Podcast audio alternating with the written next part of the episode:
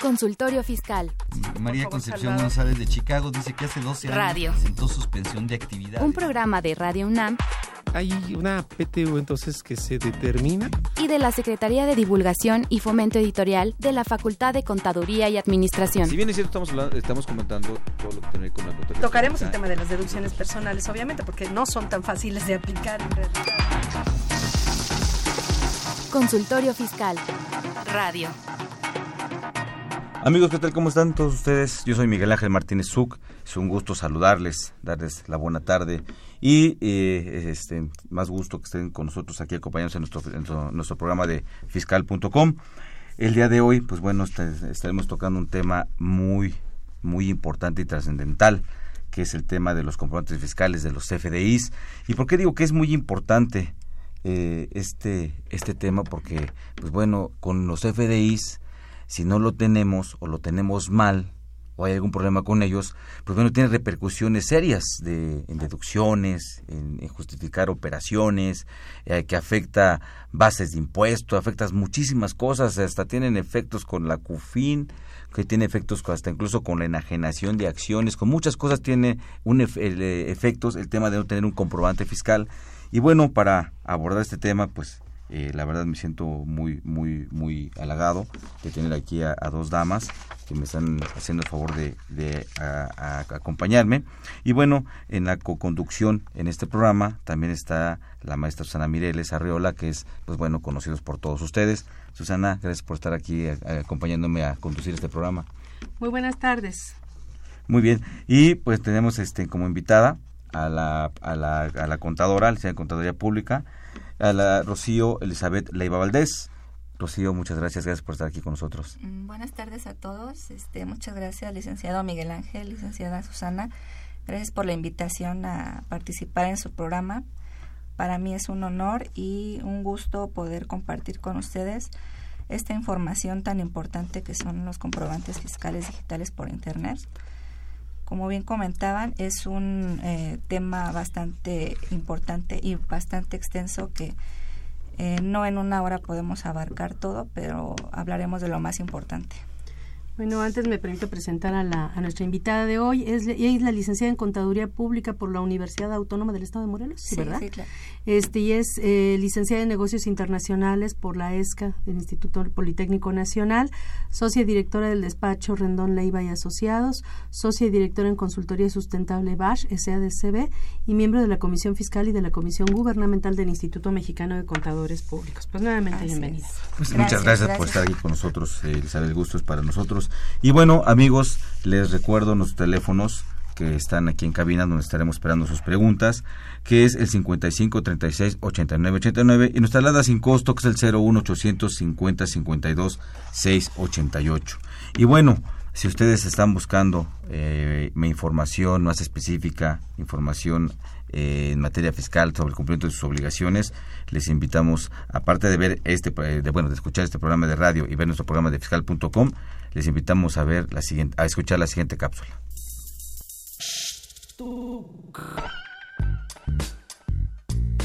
Si estás interesado en este y otros temas de consultorio fiscal, ingresa a tu navegador y escribe Radio UNAM. En la página principal da un clic en 860 de AM Audios. En el cuadro de diálogo elige Buscar por temas. Encuentras el título Fisco, selecciónala y aparece en Consultoría Fiscal Universitaria. Ahí podrás acceder a nuestro contenido con el botón de reproducción. Si prefieres, síguenos por Facebook o Twitter. También puedes bajar el programa y escucharlo cuando quieras en tu iPad, tablet o celular.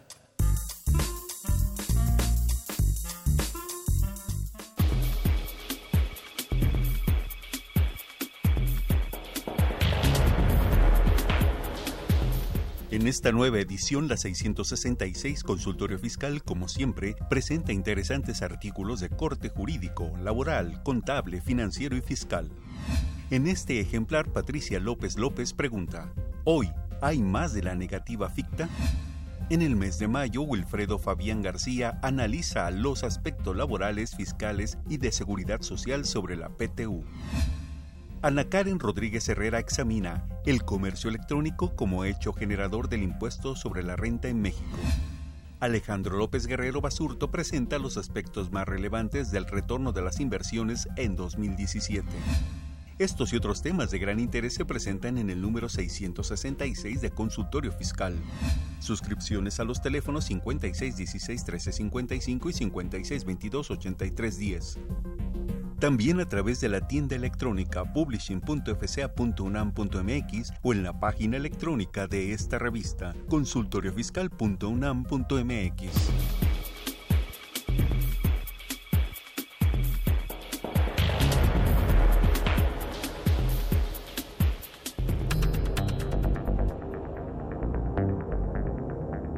Info Fiscal.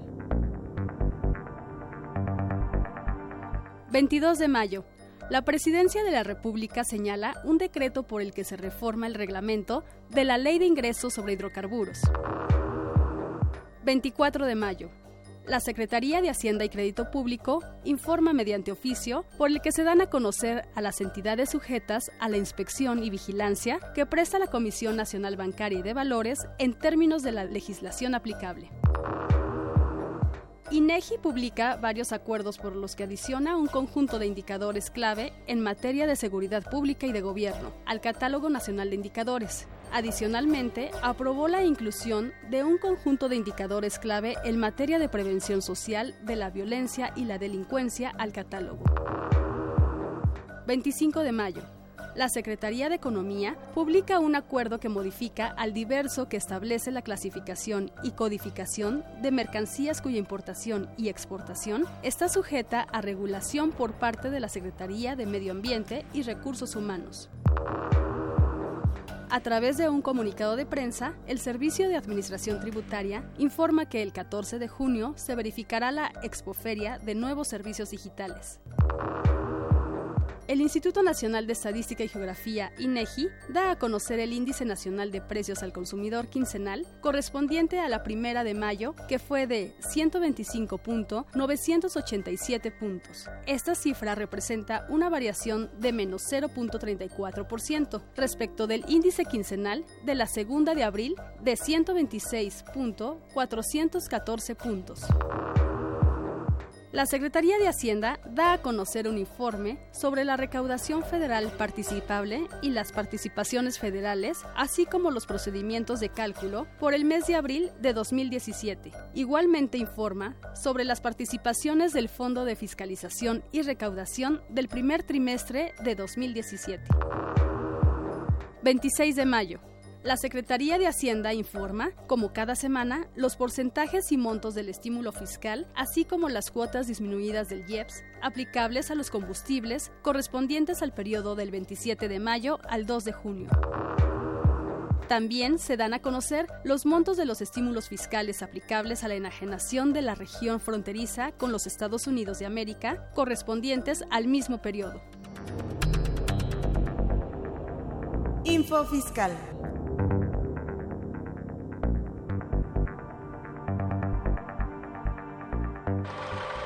Consultorio Fiscal. Radio.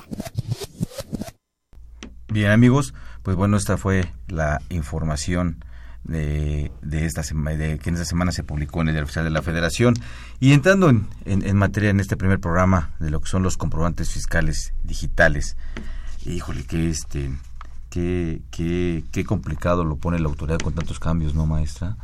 Sí, claro, todo el tiempo está cambiando muchos cambios, este, digo, se acaban de hacer una, una publicación, un cambio y todo esto es... es Hace dos días, Ajá. Es, es, es, es, problemático para, para el contribuyente. En, en, en, en, en tu práctica profesional, Elizabeth, contadora, ¿qué ha visto en, en, la, eh, en, los problemas con esto del CFDI, no? Bueno, pues eh, más que nada el, eh, el contribuyente eh, tal vez está mal informado por el por la misma autoridad en, en la cuestión de que va haciendo modificaciones este tan eh, tan rápidas este no no deja que el contribuyente asimile este cuando ya está este poniéndonos nuevas reglas más que nada sería eso. hay mucha confusión, hay mucha eh, inestabilidad, podemos llamarlo, en los contribuyentes. Sí, claro que sí. Y, y, y, esta inestabilidad, pues, ¿qué, ¿qué problemática puede traer para su negocio? Pues más que nada no cumplir con los requerimientos que nos ordena la autoridad, los estándares normados que aplica para eh, la entrega de, lo, de los FDIs en cuanto a la estructura de, de los XML o los este, los elementos que debe llevar el, el, PDF este, para hacer deducible la, la, la deducción.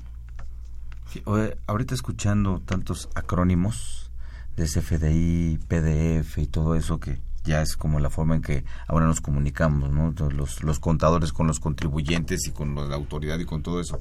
Iniciando con, con esta parte para que nuestros amigos radioescuchas eh, tengan claro qué es un CFDI. Bueno, pues más que nada un CFDI es un modelo de factura electrónico, el cual utiliza estándares normados por el SAT, el cual va estructurando un formato en XML y un formato en PDF. El PDF este, eh, eh, se origina o tiene la información originada del XML. El CFDI este, viene sustituyendo al comprobante fiscal eh, digital eh, con fecha del 1 de enero del 2014. Esto de acuerdo a la segunda resolución de modificaciones a la resolución miscelánea de 2013.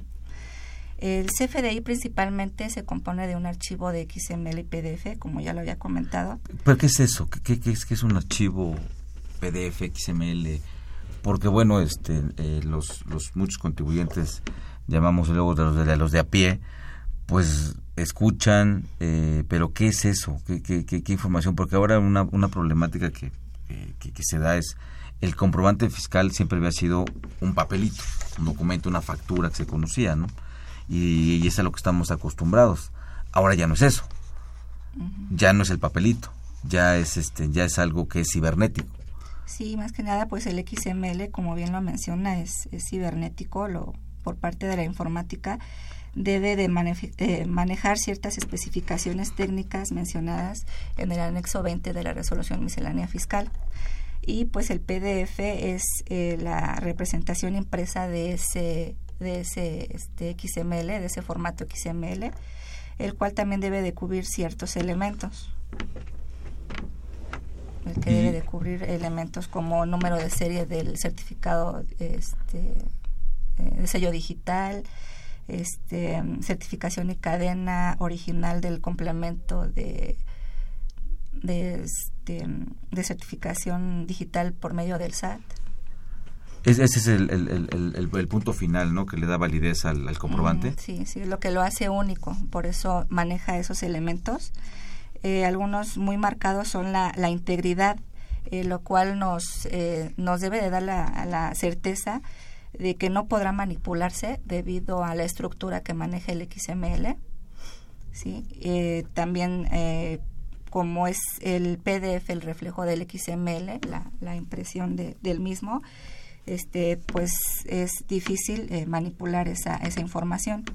Otro elemento que también lo hace es el elemento que sea único, que lleve registrado un identificador único, como mencionaba anteriormente, el, la certificación y la cadena original de la, del complemento de certificación del digital del, del, SAT es lo que lo hace este único para mí y que le da certeza al contribuyente de que no lo tiene otro contribuyente más que más que él que sería el sello digital, ¿no? Que se origina a partir de las certificaciones, la huella digital del comprobante, ¿no? Ah, bueno, es lo que lo hace auténtico por medio del certificado de sello digital, por medio de su número de serie. Porque es el certificado y luego se produce el sello digital a partir de la digestión del comprobante, con el lenguaje de digestión elegido por la autoridad, que ya cambiamos en alguna ocasión del lenguaje de digestión. Y, y, y, todo esto es requisito del, del CFDI, es lo que compone el CFDI.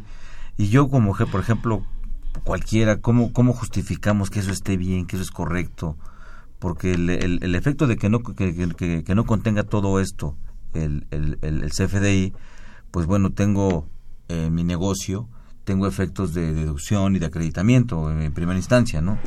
¿Yo cómo corroboro todo esto? ¿Cómo lo puedo corroborar que, que lo contenga y que aparte sea el correcto?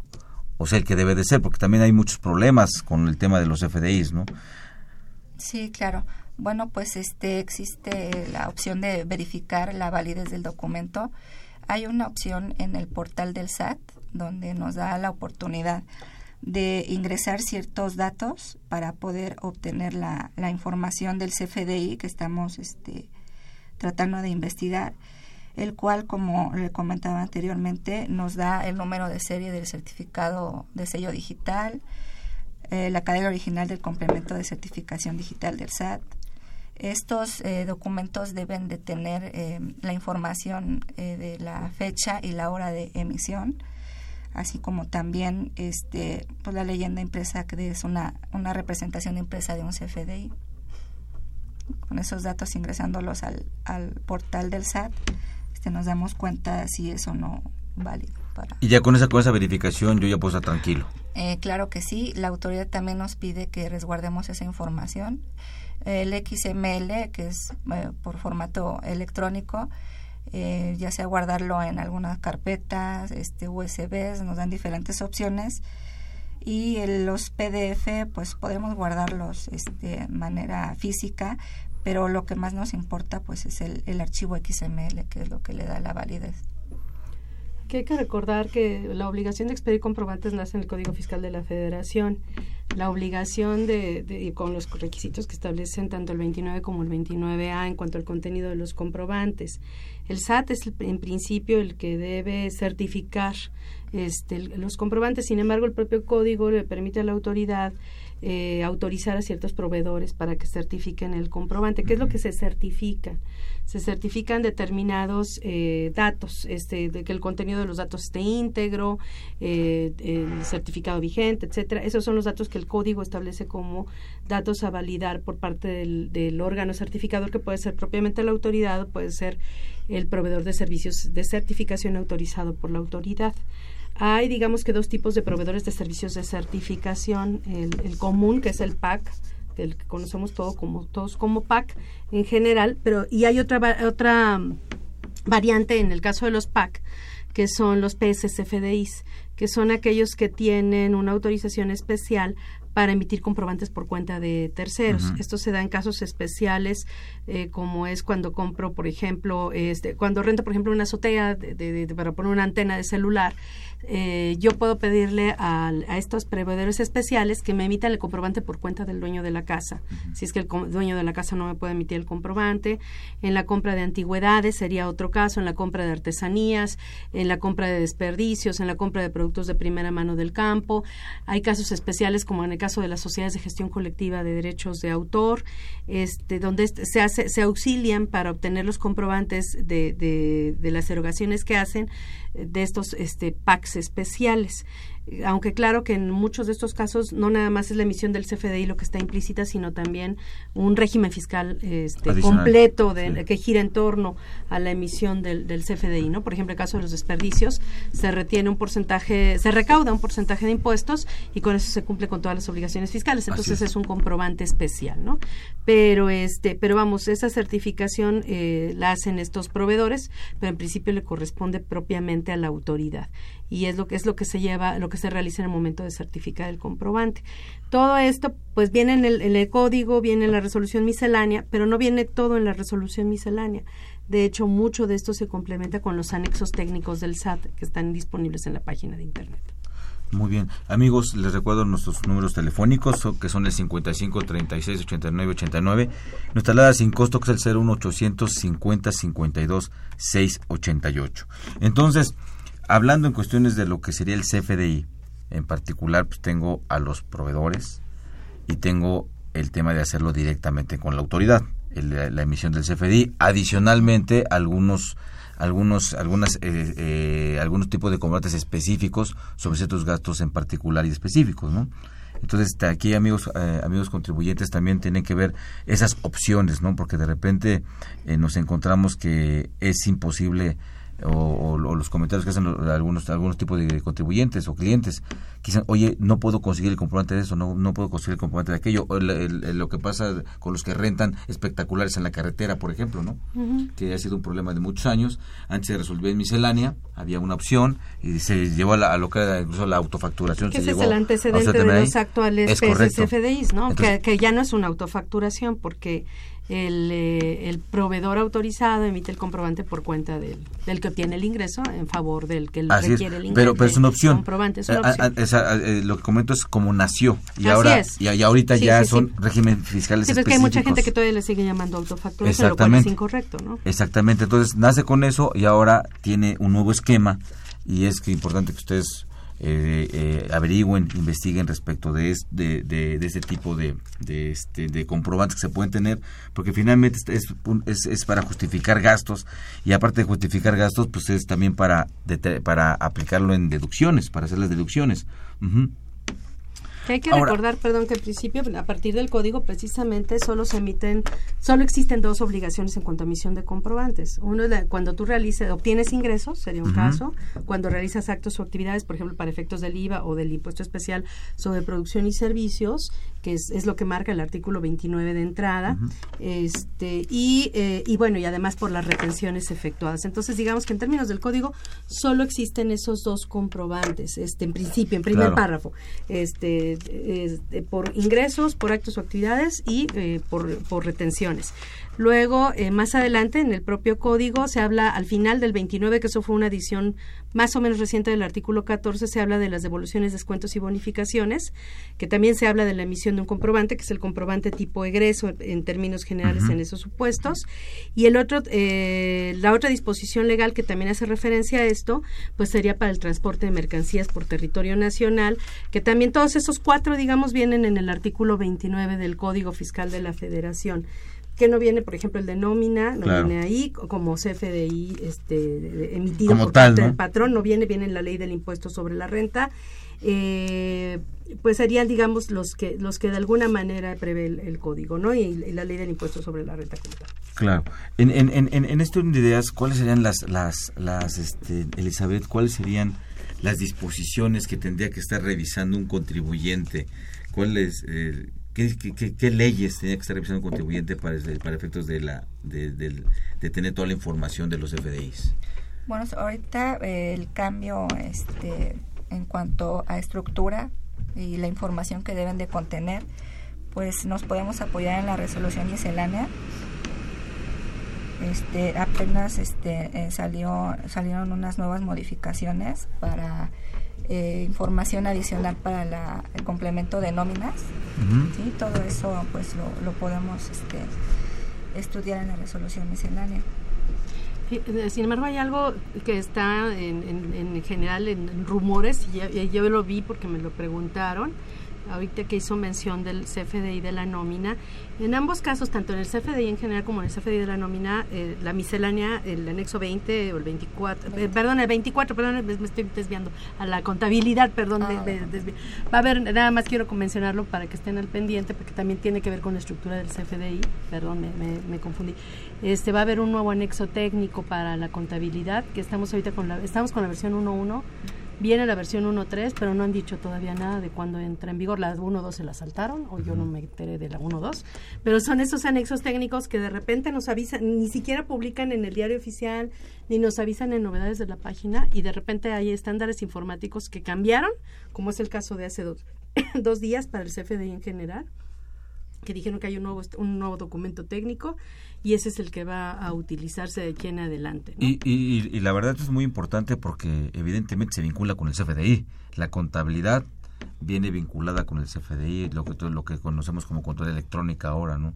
Viene es todo el, el- el- el- digamos todo está en la misma estructura además técnica, ¿no? Así es, viene viene vinculado que es uno que es otro efecto más del CFDI, ¿no, Elizabeth? Sí, claro que sí.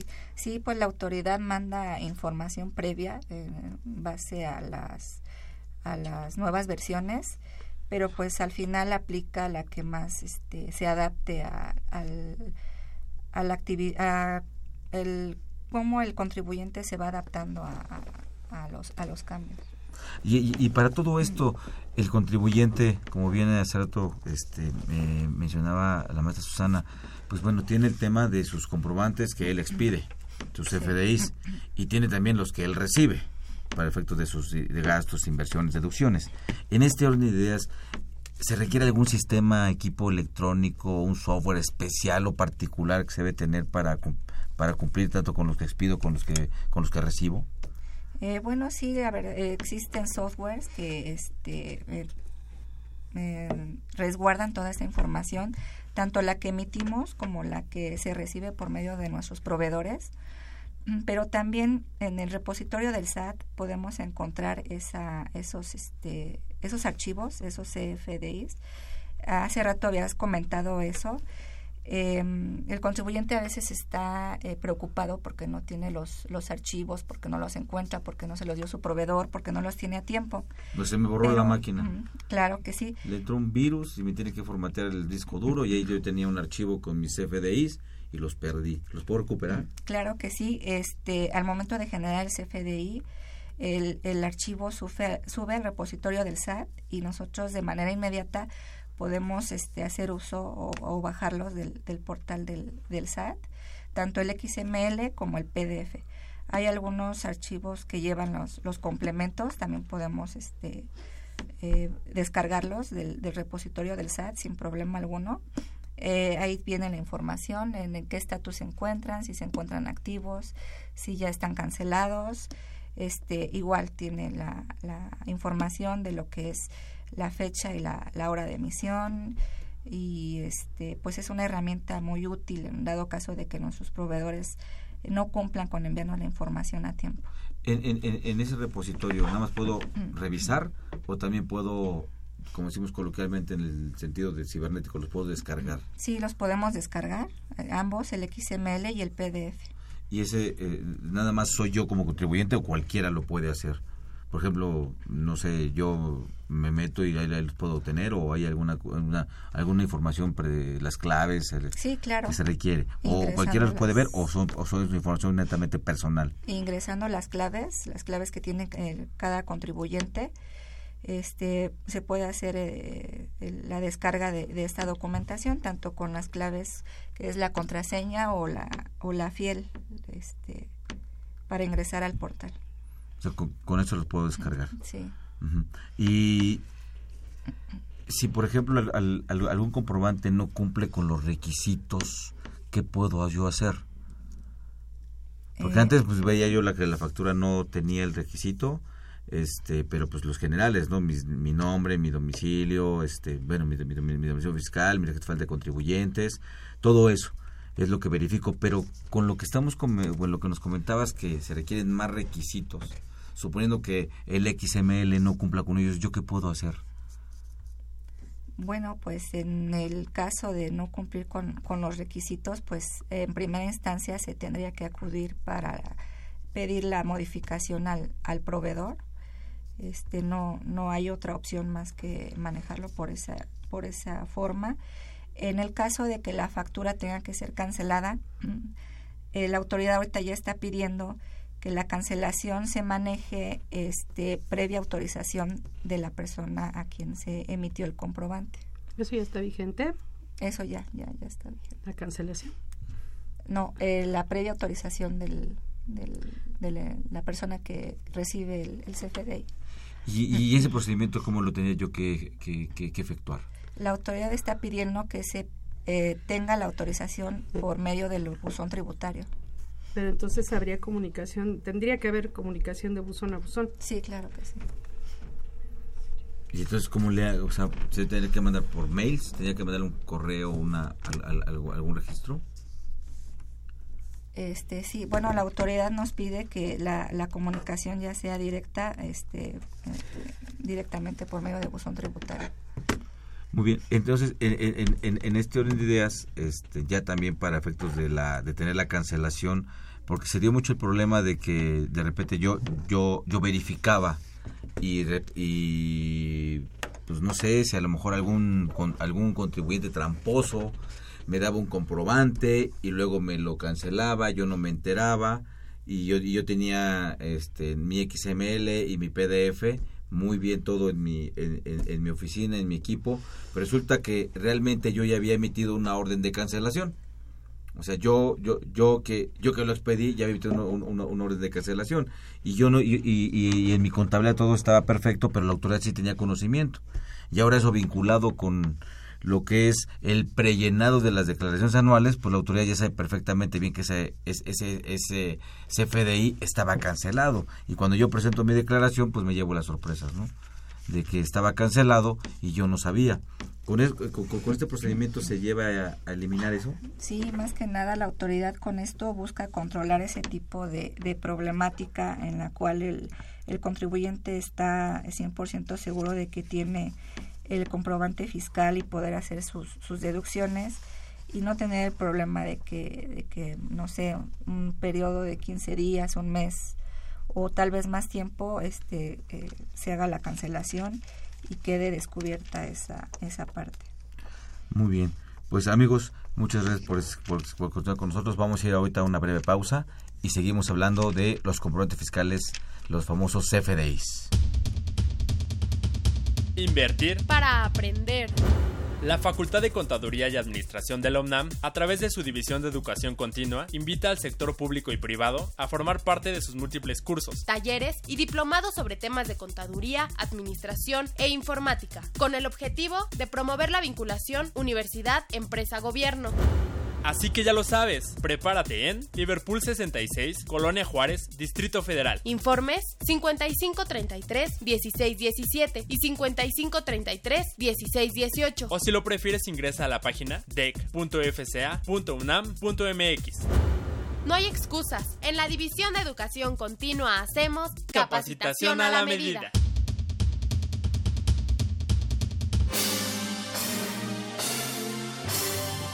Impuesto en la historia. En 2005, el Servicio de Administración Tributaria, SAT, por medio de una resolución miscelánea, publicó el primer estándar de factura electrónica que contempló el uso de una firma electrónica para sustituir la autógrafa. También definió los métodos para que los contribuyentes solicitaran los folios electrónicos. En 2007, si un contribuyente deseaba generar una factura, debía acudir a un tercero autorizado llamado prestador autorizado de certificación fiscal digital o PAC-FD. De 2010 en adelante, los requisitos para comprobantes fiscales han tenido diversas modificaciones como régimen fiscal, formas de pago, unidad de medida, pagos en parcialidades, entre otras. En 2014 el esquema del comprobante fiscal digital concluyó su vigencia de tal forma que todos los que emitieron CFD debían emigrar a la facturación con CFDI. Se estima que actualmente son 26 millones de contribuyentes los que emiten facturas electrónicas. Impuesto en la historia.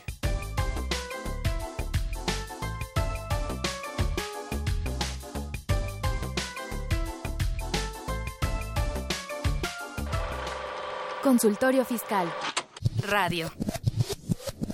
Bien, amigos, continuamos aquí platicando del tema de lo que son los CFDIs.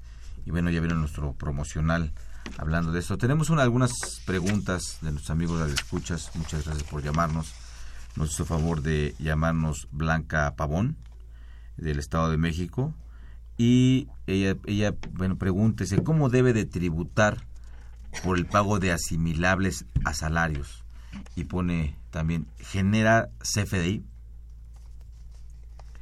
recordemos que en el términos de la ley del impuesto sobre la renta, se, eh, el, emisor del comprobante es el, pagador en este caso y se utiliza un CFDI de nómina.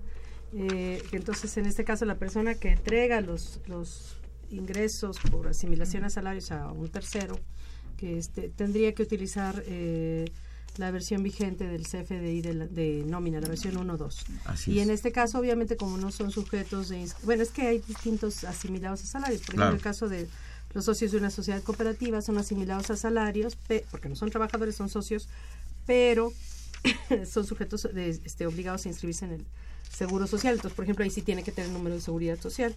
Pero si son los socios de una sociedad civil, no son este, sujetos eh, este, obligados a inscribirse en el, en el IMSS. Entonces, en este caso no lleva nada relativo al seguro social y obviamente los conceptos del CFDI tienen que ser pues los adecuados para, para un anticipo cuenta de utilidades, que es lo que recibe un Claro. socio de una sociedad civil. Sí, a- a- aquí ven en lo que también preguntan este, Blanca Pavón, pues tiene que verificar en principio lo que establece el artículo 94 del impuesto sobre la renta en sus diferentes fracciones, si mal recuerdo son siete fracciones que contiene ese artículo, y ahí ver, porque dice este el régimen de tributación, pues qué tipo de, de asimilado, qué tipo de ingreso está tomando como asimilado a salarios para ver si se genera y qué tipo de comprobante se debe generar, ¿no? Están los de honorarios, como bien decía la maestra, están los, los miembros de una sociedad cooperativa por los anticipos de rendimientos, están los, los, los anticipos de, remanente que recibe un, un integrante de una sociedad civil, eh, están, están varios, están de hecho alguna actividad empresarial también está ahí, hay varios, hay varios este, tipos de ingresos que se pueden asimilar a un salario para saber, pues bueno, si nos quiere preguntar a cuál se refiere, con todo gusto, porque el asimilado pues no, no es un régimen fiscal particular, sino hay que ver qué tipo de ingreso y qué, ti- qué tipo de ingreso se asimila a, estos, ¿no? Después también nos pregunta, a nuestro favor de llamarnos Francisco González, él nos habla de la Ciudad de México, y dice, si los FDIs no cumplen con el complemento 3.3, ¿serán válidos o qué plazo tengo para actualizarlos? Bueno, como bien comentaba la, licenciada Susana, ahorita no está este, eh, esa obligación vigente ya que no, no ha entrado en vigor. Bueno, sí entra en vigor, pero es alternativa, ¿no? O sea, Sí, el- claro. el- el- en, en De- de esencia entra en vigor en julio, como lo mencionó, pero eh, a través de, pr- primero a través de un comunicado el día 12 de mayo, la autoridad estableció que eh, la, la versión 3.3 de la factura electrónica va a ser alternativa de julio a noviembre y que en todo caso pues sería a partir de diciembre la única válida para emitir facturas pues va a ser la versión 3.3 entonces ahorita tanto el CFDI de la nómina como la factura electrónica pues pueden estar con eh, la dado que el CFDI de la nómina es un complemento del, del CFDI general este pues ahorita tanto el la factura por decirlo de alguna forma y el CFDI base para el- el- la nómina pueden estar en la versión 3.2 pero a partir de diciembre ya tendría que ser forzosamente la versión 3.3 ahí el problema es que independientemente que es alternativo el uso del comprobante los requisitos del, del- de los dos CFDIs de nómina son tota- y del, del- del- el nuevo comprobante la versión 3.3 son totalmente diferentes entonces a pesar de que no sea obligatorio emitirlo este pues la, la pregunta es bueno mis sistemas cuándo los tengo que actualizar no Claro, Y ese es el claro. tema porque son muy muy diferentes los comprobantes entonces pues sí tengo que, que anticiparme pero ahorita estaría bien la combinación de la versión 1.2 del CFDI de nómina del complemento de nómina Ujú. con la versión 3.2 del, del CFDI en general y a partir de diciembre necesariamente sería 1.2 de nómina con la versión 3.3 del CFDI general. Sí, Pues- tenemos esos seis meses para poder adaptarnos a las nuevas. Pues sean cinco, ¿no? Prácticamente, porque de julio a diciembre sería alternativa. claro. De a noviembre, perdón, y diciembre ya es obligatorio. Y es obligatorio. Pues que, que de alguna forma también se convierte eh, complicado, ¿no? Digo, pues aquí hablando con personas que, están, que tienen conocimiento de esto, pues es, es, es aparentemente sencillo, pero pues para efectos de antes, pues yo iba con alguien, te compraba mis, mis, mis, mis facturas y me las imprimían, las hacía, y ahora es, ahora, te- ahora es todo esto, ¿no? Esa expresión suena muy agresiva. Compraba mis facturas, pueden prestarte, pueden int- malinterpretarte, pueden No, malinterpretarte. yo iba con un antes, impresor. impresor autorizado y O le impresor pedía autorizado.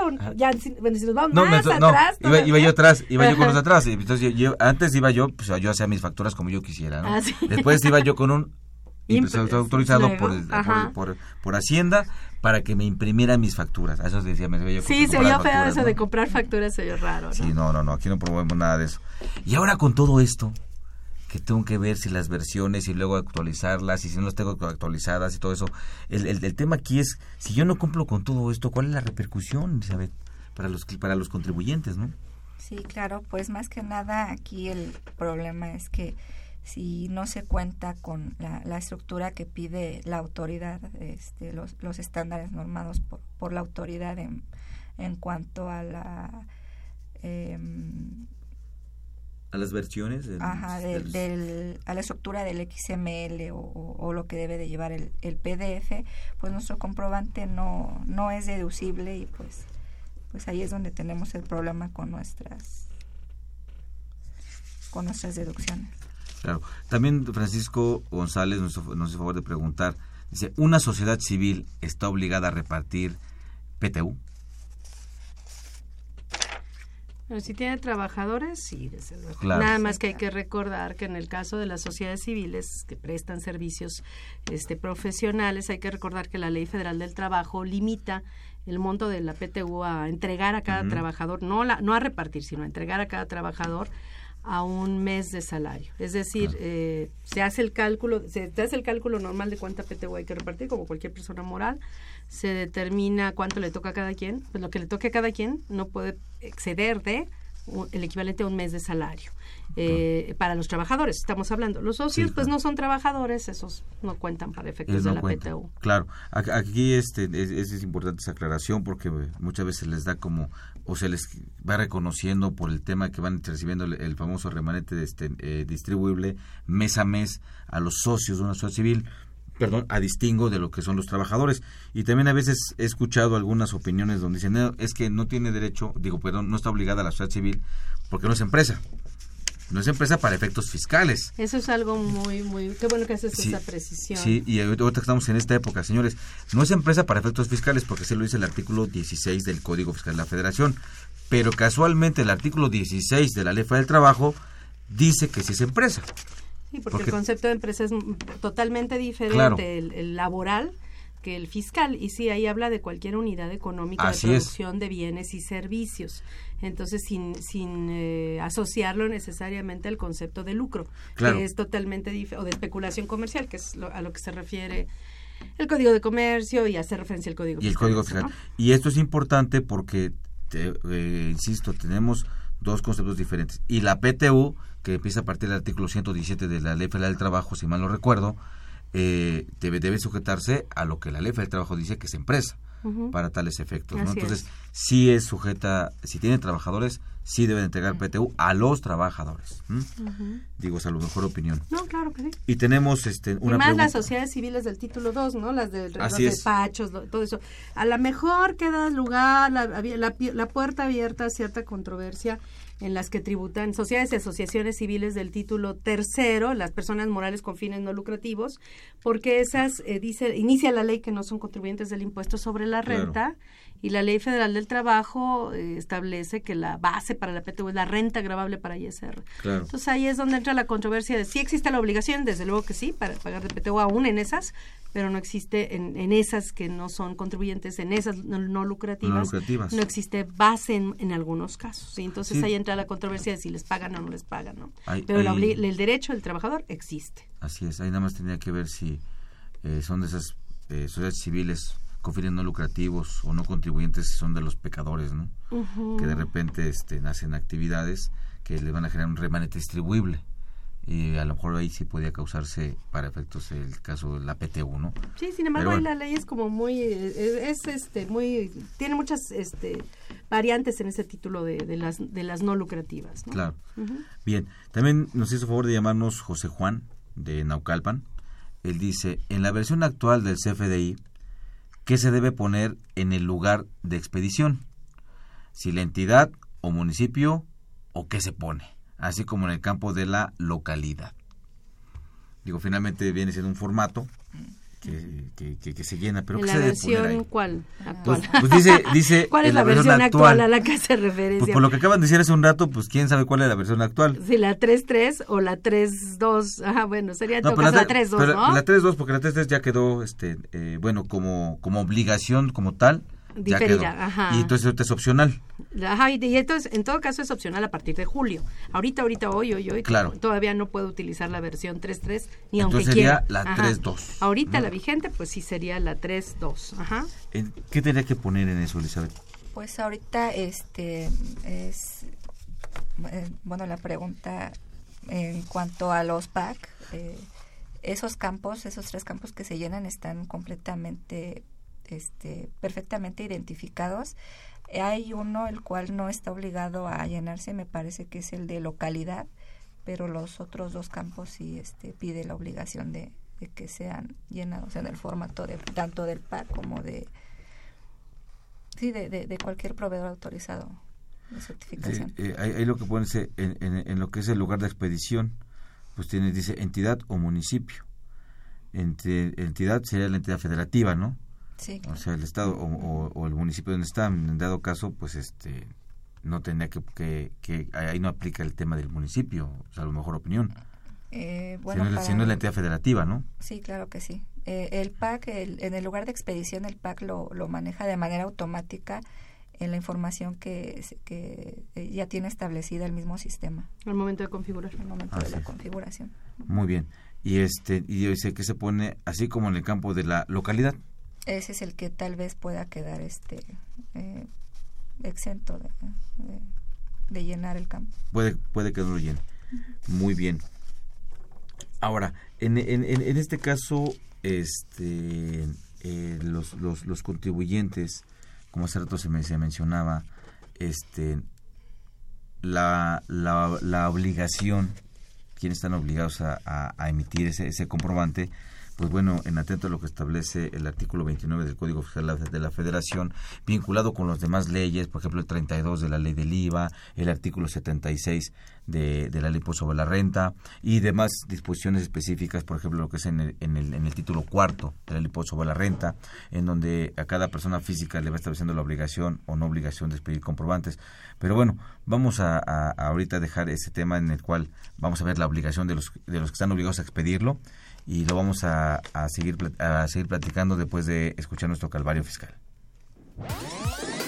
Los invitamos a que nos vean en la radio y nos escuchen por televisión. Consultorio Fiscal, radio y televisión. En el 860 de AM y en la barra de Mirador Universitario CUAE. Abordamos los temas de tu interés como impuestos sobre la renta, declaraciones, testamentos, pensiones, seguridad social, estímulos fiscales, discrepancia fiscal, régimen de incorporación fiscal, entre otros temas. Con destacados especialistas en la materia. Los miércoles por Radio UNAM. Los jueves por internet. Y los sábados por TV UNAM. Véanos en la radio. Escúchenos por televisión.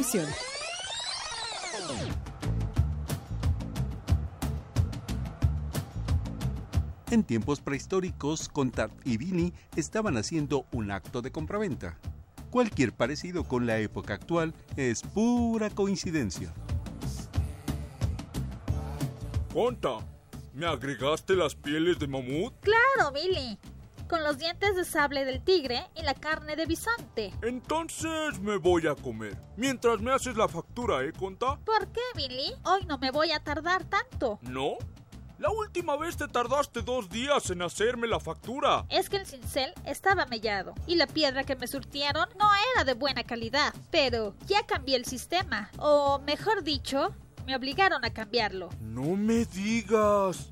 Entonces, ¿esperó? Utilizo tecnología digital. Usabas las manos antes. ¿Qué diferencia hay? Que hay mayor seguridad. ¿Mayor seguridad? ¿Cómo? No te entiendo. Sí, el Comité Troglodita Internacional aprobó este sistema de facturas para que sean auténticas y únicas. ¿Y tan válidas como las facturas de piedra actuales? Claro. Entonces, ¿qué esperas? ¡Hazme la factura! Bien, Solo permíteme. ¿Dónde dejé mi firma digital? ¿Tú qué? Siempre has firmado con los dedos. No veo alguna novedad. ¿Y mi certificado de sello digital? ¿Y mis folios? ¿Dónde están? No esa piedra con garabatos. Ya no. Ah, ya los encontré. ¿Qué esperas? Me dijiste que no te ibas a tardar nada. Tendrás que esperar a que caiga un rayo. Ahora todo es electrónico. Pero si el brujo de la aldea pronosticó que no habrá lluvias este mes, es más, hay una semana de contingencia ambiental por tantas hogueras y quema de árboles. Pues, entonces, te haré la factura hasta el próximo mes.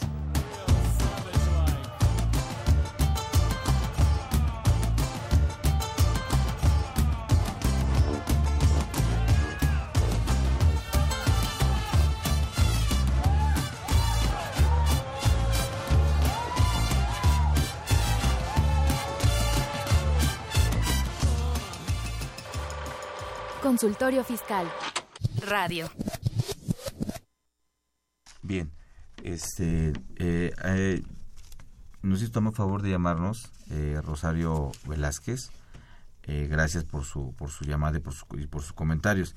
Ella nos nos, nos pide, a, en general, no nada más esta mesa ahorita que estamos, sino en general, dice que nos escucha, pero que pues a veces se, se pierde con los con las terminologías que usamos, ¿no? Sobre todo como comentaba al principio con los acrónimos, ¿no? O cuando hablamos de autoridades. Eh, pide que, que, si podemos aclarar cuando hablamos a qué le llamas qué le llamamos autoridad fiscal en el caso del tema de hoy si nos referimos a todas, a todas las autoridades fiscales cuáles son o particularmente al sistema de administración tributaria o, o al secretario de crédito público ¿no? y, y, el tema también este eh, el tema de las de, de, de, los acrónimos que estamos manejando si podíamos hacer este algunas aclaraciones no de respecto de el, el CFDI, XML, PDF, todo este tipo de cosas. Bueno, ya nos hace esa esa petición, lo cual bueno, me parece muy muy acertado. Porque porque pues bueno, sí tiene razón, de repente pues el calor del tema, el tiempo y muchas cosas que queremos abarcar, pues bueno, nos lleva a eso, pero pero sí a todos nuestros amigos radioescuchas que nos hacen favor de escucharnos y que pues bueno, no necesariamente tienen mucho contacto con la cuestión fiscal, pero nos hacen el favor de estar con nosotros aquí en este programa siguiéndonos y luego algunos ya son por muchos años, si, si, si, si podíamos hacer esa aclaración para todos ellos y que nos podamos dar a entender, porque luego hablamos así como si fuera nada más para puros colegas, no para puros contadores o empresarios muy metidos en, este, en este tema. Entonces, si podemos aclarar qué es el CFDI.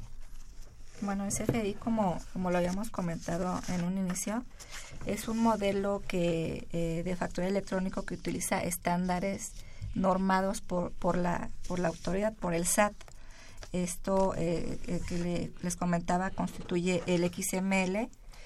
Este, la autoridad pone ciertos, este, ciertos estándares, como, como había comentado, normas para la estructura de este XML el cual debe de, de, contener ciertas especificaciones técnicas que, que, ya se había mencionado para el anexo 20 de la resolución miscelánea fiscal y algunos otros entonces, elementos. Entonces, en este caso, el CFDI, que es el comprobante fiscal digital por internet, CFD, CFDI, ese, es el, ¿no? ese es el significado, es comprobante fiscal, fiscal digital a través de internet. Ese es el significado del CFDI. El PAC es el proveedor autorizado de servicios de certificación, que Ajá. es el que certifica en lugar del SAT la autoridad fiscal a la que eh, nos referimos. ese es un proveedor, ¿no? Que yo puedo contratar SAT, o no puedo contratar. Podemos hacer el comprobante, podemos elaborar un comprobante, un, un CFDI de manera gratuita a través del, del, SAT, de la página del Servicio de Administración Tributaria, SAT, que es lo que consideramos como autoridad fiscal eh, en para este caso, estos ¿no? efectos. Ajá y eh, que, le, le, descargaron todo este SAT porque hasta los requisitos de la del CFDI de nómina que a lo mejor en todo caso tendría que haber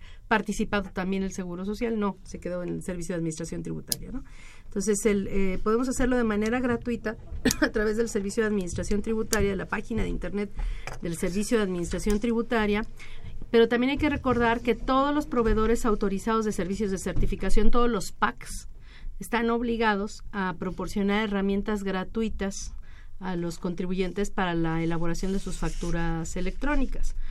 Para ello hay algunos que le, le, les los obligan de alguna manera a descargar un programa e instalarlo en su máquina.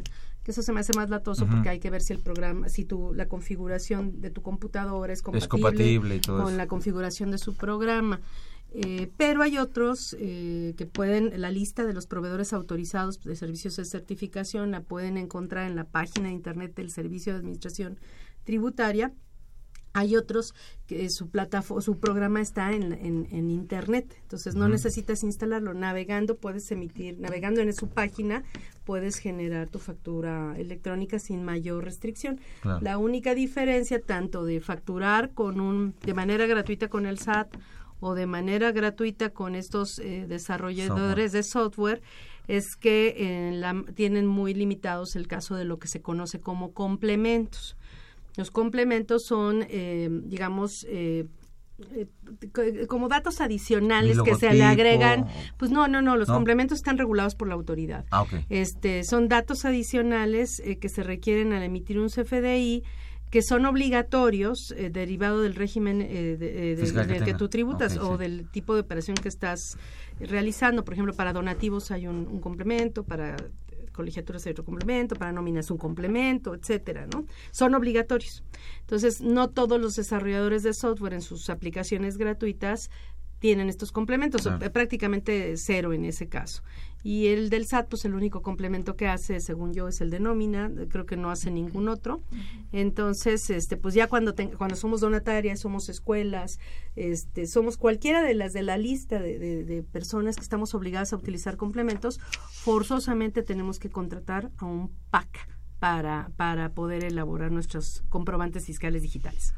Bien, eh, eh, bueno, el tiempo se nos va de este primer programa y sí me gusta, eh, hay una pregunta más de Pedro Delgado, eh, este, que nos hace favor de llamarnos de aquí de la de la delegación Coyoacán. Eh, yo creo que sería bueno también para hacer la aclaración de hace un momento respecto de la cancelación. Él dice, con el nuevo esquema de cancelación de CFDIs, ¿qué pasa si un proveedor me envía la cancelación de un CFDI y la página del SAT se cae? o sea, deja de funcionar y pasan sete- 72 horas y cuando eh, ¿qué? y cuando está ya conectado no, cuando ya está cancelado el CFDI ¿qué puedo hacer con la autoridad para que esta situación quede fuera de mis manos? ya que fue por problema de la página ¿qué trámite podría hacer ante el SAT para solucionar este problema en caso de que se de que se dé? por el proveedor no va a querer, eh, por el- ¿por qué el proveedor no va a querer emitir otros FDI? Sea, problemas con las Bueno, cancelaciones. así hay que hacer una aclaración. En principio, la- el proceso de cancelación iba a entrar en vigor en julio.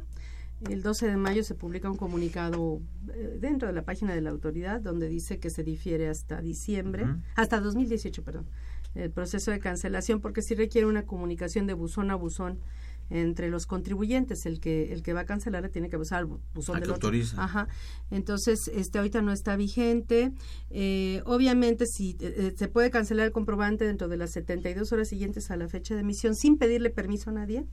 Entonces ahí no tendría este que ver si está habilitado todavía o no, porque o lo, o lo del buzón, porque todavía, no, porque ahí no se requiere permiso, ¿no? Se puede hacer sin problema. Ahorita no es obligatorio.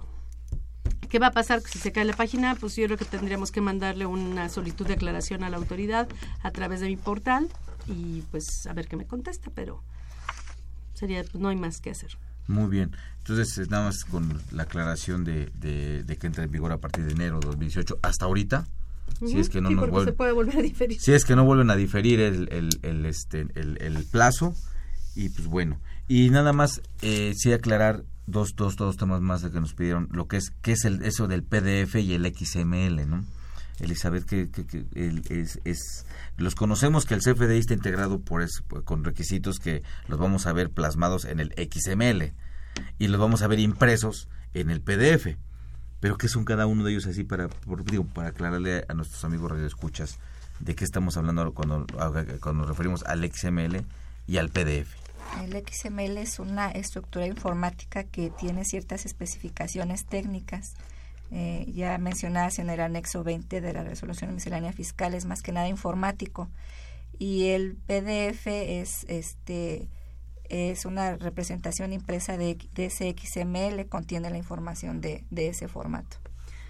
Sí, pues nada más hay distintos tipos de archivos. El SAT decidió que el, el- el programa con el, así como por ejemplo nosotros hacemos un archivo de Excel y tiene este el nombre del archivo .xls o de Word, el nombre del archivo y tiene otra otra extensión .doc. Entonces en el caso de, de, de- de la autoridad decidieron que la la plataforma para emitir estos comprobantes sea la plataforma XML. Entonces, todos los archivos que, que son propiamente los FDIs, las facturas electrónicas, van a tener el nombre del archivo, que se lo, lo determina la autoridad de entrada, que se puede cambiar, pero es el nombre con el que de entrada lo, lo podemos descargar, bueno, el, el desarrollador o la autoridad, con extensión o con punto terminación punto XML. Y el PDF, pues nada más para que lo podamos entender más fácilmente, porque el archivo normal, el XML, no es tan sencillito de leer. Claro. Entonces, por eso es que se, se busca eh, otra plataforma para poder leerlo y este y así como pudiese ser un archivo .doc que es el archivo que emitimos en Word o en Excel, el .xls, ellos decidieron que la forma para hacer para hacerlo visible fuera el formato PDF de. Acrobat Reader, del programa Acrobat Reader. Claro, entonces son, son, son, son terminologías, pues bueno, ya muy cibernéticas y el XML, pues también es ese conjunto de, bueno, esa información, ese archivo electrónico, cibernético, que está en un lenguaje que desde lectura, es de lectura genérica. Es eso, es también por eso la autoridad decidió tomar esa plataforma, ¿no? Que siempre, que bueno, pase el tiempo, pase el tiempo, va a ser un archivo que puede ser leído, no puede ser este determinado, ¿no? Sí, claro. ¿Algún comentario adicional por en este primer programa, Elizabeth? Pues sí, más que nada, este, complementando esto del XML, pues mm, es para la autoridad más fácil poner candados este, y por medio de estas especificaciones técnicas que, que le pone a estos archivos. Pues lo que le da la, la, huella digital, el sello digital que se genera al momento de elaborar el proceso de certificación es lo que le da de alguna de alguna manera este confiabilidad al comprobante. Si alguien quisiera alterar una factura ponerle otro número otra letra de RFC y quisiera alterar el archivo al momento de, eh, de, de, de utilizar las llaves que tenemos nosotros con nuestros certificados sellos digitales, que son llaves son llaves este, electrónicas, al momento de aplicarle esas, esas llaves, nuestros certificados sellos digitales con la, con la llave privada, la llave pública, etcétera, al momento de utilizarlo y, y, aplicárselo al comprobante, se generaría otro sello digital diferente, lo cual dejaría evidencia de la alteración que se hizo del documento. Entonces, por eso se, se genera ese sello digital, para dejar la huella digital de la digestión que se hizo de la información del comprobante como se emitió. Muy bien, pues no nos queda más que por esta primera ocasión agradecerte, Elizabeth, tu, tu, tu apoyo en este programa. Gracias a ustedes por la, por la invitación. Eh, igualmente, Susana, gracias por tu acompañamiento en, este programa, por la apoyarme en, esta conducción. Y pues bueno, los invitamos a que nos vean la próxima semana en la segunda parte de este programa de este de los FDIs. Comprobantes fiscales digitales a través de internet para que se vayan familiarizando también. claro que sí. Pues muy bien, este, muchas gracias y bueno, los invitamos a que nos, nos sintonicen eh, la siguiente semana. Eh, agradecemos a nuestros invitados por acompañarnos. Esta fue una producción de Radio UNAM.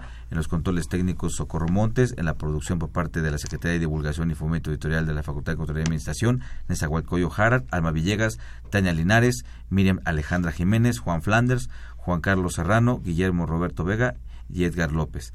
Pues bueno, Susana, nos despedimos. Nos despedimos y los esperamos aquí la próxima semana. Así es, amigos, tengan una muy buena tarde. Nos vemos la próxima semana. Hasta pronto. Consultorio Fiscal. Un programa de Radio UNAM y de la Secretaría de Divulgación y Fomento Editorial de la Facultad de Contaduría.